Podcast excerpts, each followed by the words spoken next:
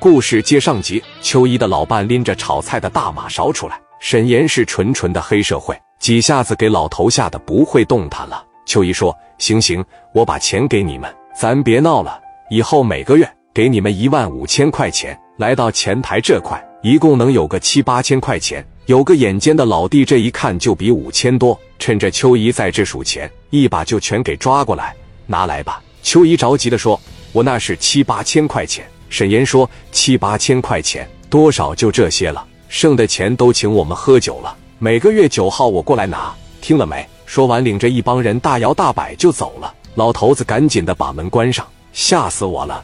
咋整啊？一天的时间让人抢走将近两万米，他们怎么这样？你这租的什么房子？你给小霞打电话。小霞她老公不是市南分局的局长吗？我给小霞打电话。小霞，你忙不忙了？你要不忙，你上店里来一趟吧。店里碰着收保护费的了。小霞说：“收保护费？谁给你们收保护费啊？”秋意说：“昨天就想给你打电话，我寻思他们要不来了吧，那就算了，我自个吃点亏无所谓。那毕竟饭店还是说能挣俩钱的。”但是今天来了又抢走七八千块钱，这太过分了！就是房东沈岩，昨天在店里边大吃大喝了几千块钱，一分都没给，然后还说每个月九号让我交一万五千块钱的保护费。我这小店一个月能挣多少钱？我这开业半个月了就挣这点钱，全让他们给我抢走了，我们两口子就白折腾了。你看看，要不行，让振东给找点人啥的，给他们抓起来的了。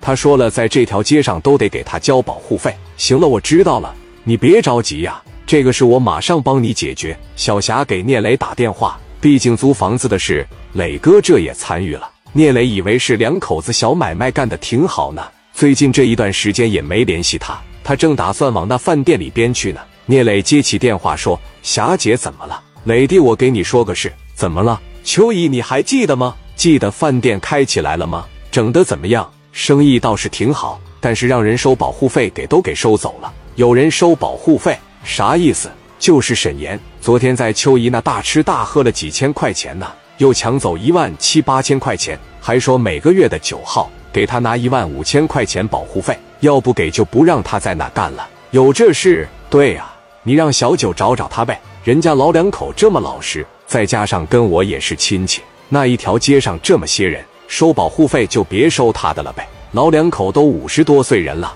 还交什么保护费啊？聂磊说：“行啊，我知道了。”聂磊最见不得欺负老实人，他非常的能够理解，一般家庭没有背景的来城里做点买卖是多么的艰难，所以说乐意帮一帮。那再一个，你他妈凭啥找人收保护费呀？人都五十来岁人了，那一天你是怎么答应我的呀？你不说不收了吗？这怎么扭头在这吃喝好几千块钱？你又不给钱，你是干啥呀？这时聂磊把电话打给杨九，杨九把电话一接起来，喂，磊哥怎么了？你说沈岩这小子啥意思？咋的了？怎么了？磊哥说，你打电话问问他，不是不收秋姨的保护费了吗？这怎么从昨天到今天抢走一万七八千块钱？这干啥呀？九妹说有这事，那我打电话问问。聂磊说，你问问他，完事给我回过来。杨九把电话打给沈岩，沈岩，你这什么意思？